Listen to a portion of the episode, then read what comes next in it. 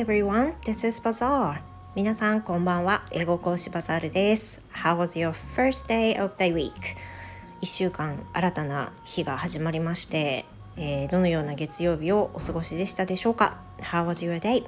So today I'd like to talk about Aiken. 今日はですね英検についてお話をしたいと思います。あの少し前にずっと TOEIC の話ばっかりしてたんですけどちょっとまあ実際のところ英検を受ける人の方が多いっていうのと私の職業上英検の方を教えているっていうのがあるのでその話を少ししていこうと思うんですけれども Recently I've started teaching pre-grade 1 to one of my students. And uh, teaching ACAN of pre-grade 1 is not the thing I usually do. で、あの、最近ですね、私の生徒さんと、えー、英検の準1級のレベルの英検対策を一緒に始めることになったんです。でさっきもちょっと話したんですけど私あの通常生徒さんに対応している級っていうのは2級までにしててというのはまあ準1級以降はもう本当に自分との戦いだと思ってるから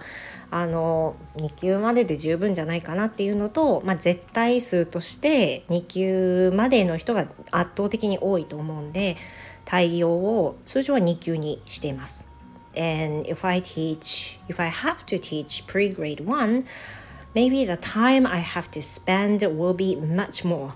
まあ明らかにですけど2級と準1級ってね本当にレベルが全然違うのであの準1級を受けるっていうふうにあのそれを対策してあげるっていうふうになるとまあ英検のね2級の時に準備している時間よりもより時間がかかるわけですよ。まあ、そういういろんな理由から私あの生徒さんへの対応は英検の場合だと2級までっていうふうに対応してるんですね。じゃあそのどうしてその準1級を今生徒さんと始めたかっていうとそれはねあのその生徒さん今中学校1年生なんですけれどもいわゆる娘と一緒ですよね。だけども彼女はすごくその生徒さんはすごく英語力が高くてうんとねいつだったかな小学校5年の時に2級を取った子でであの授業も英語で受けたりすることが割とあるような学校に行ってる子なんですね。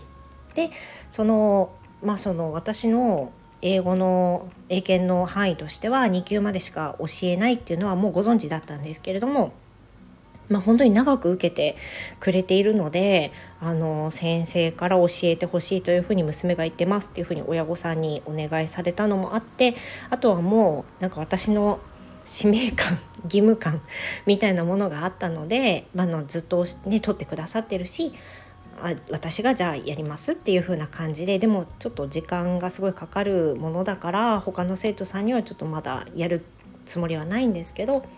そういう風な感じで、まあ、そういった理由からね準1級を教え始めたわけです。でこの度その準1級をあの教えることになるにあたってですね今までその2級対策のを教えている時に生徒さんにねおすすめしているテキストっていうのが主に2つあったんですよ。でもうこれはね本当に英検受ける人のバイブルとも言われているいわゆる単語を覚えるための語彙の場合はデルジュンパスタン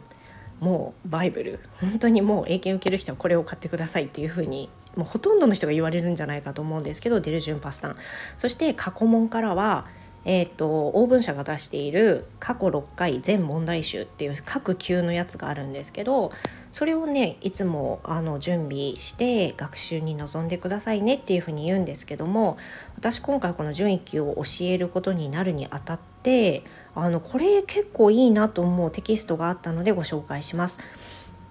でそれはえっ、ー、とね数学者数学者が出している過去過去問集っていう風な、まあ、名前似てるんですけど数学者が出している過去問集っていうもので何がこのオーブン社と違うかというとなんとねこの数学者は過去問が過去9回分掲載されているわけです。でさっき私がずっとバイブルで生徒さんにおすすめしていたオーブン社っていうのは6回なので3回分、えー、と1年度分違うわけですよ。でこれはねやっぱり大きいと思います。あのまあ、でも値段が高いのかな。オーブン社の方は6回分入ってて1540円。あ少し高いですね。この数学者数学者の方は9回分入ってて2145円。っていうふうにちょっと値段が張るんですけど英検って本当にどんだけ過去問やったかっていうのとどんだけ語彙を覚えられたかっていうのにかかっているので基本的に近道はなくてあのレベル的にちょっと頑張らないといけないようなところを受けようと思う人は、まあ、やっぱりどんどん過去問を繰り返し受けるっていうことにもう本当にそこに尽きると思うんですね。でそういう意味ではねあの9回分解ける。これを何周もするとね随分力が上がるんじゃないかなというふうに思っています。今手元に私があるのが2023年度版最新のもののこの数学者が出してる英検準1級過去問集っていうものなんですけどあの音声もねスマホなんかで聞ける。であの解説も結構ね詳しく載っています。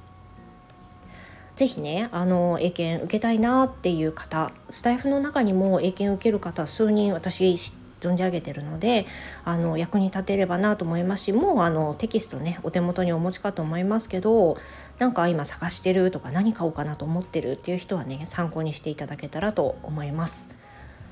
でまああのそれがおすすめのテキストなんですけれども今回この準一級を教える時にあのちょっとこれは雑談になりますけど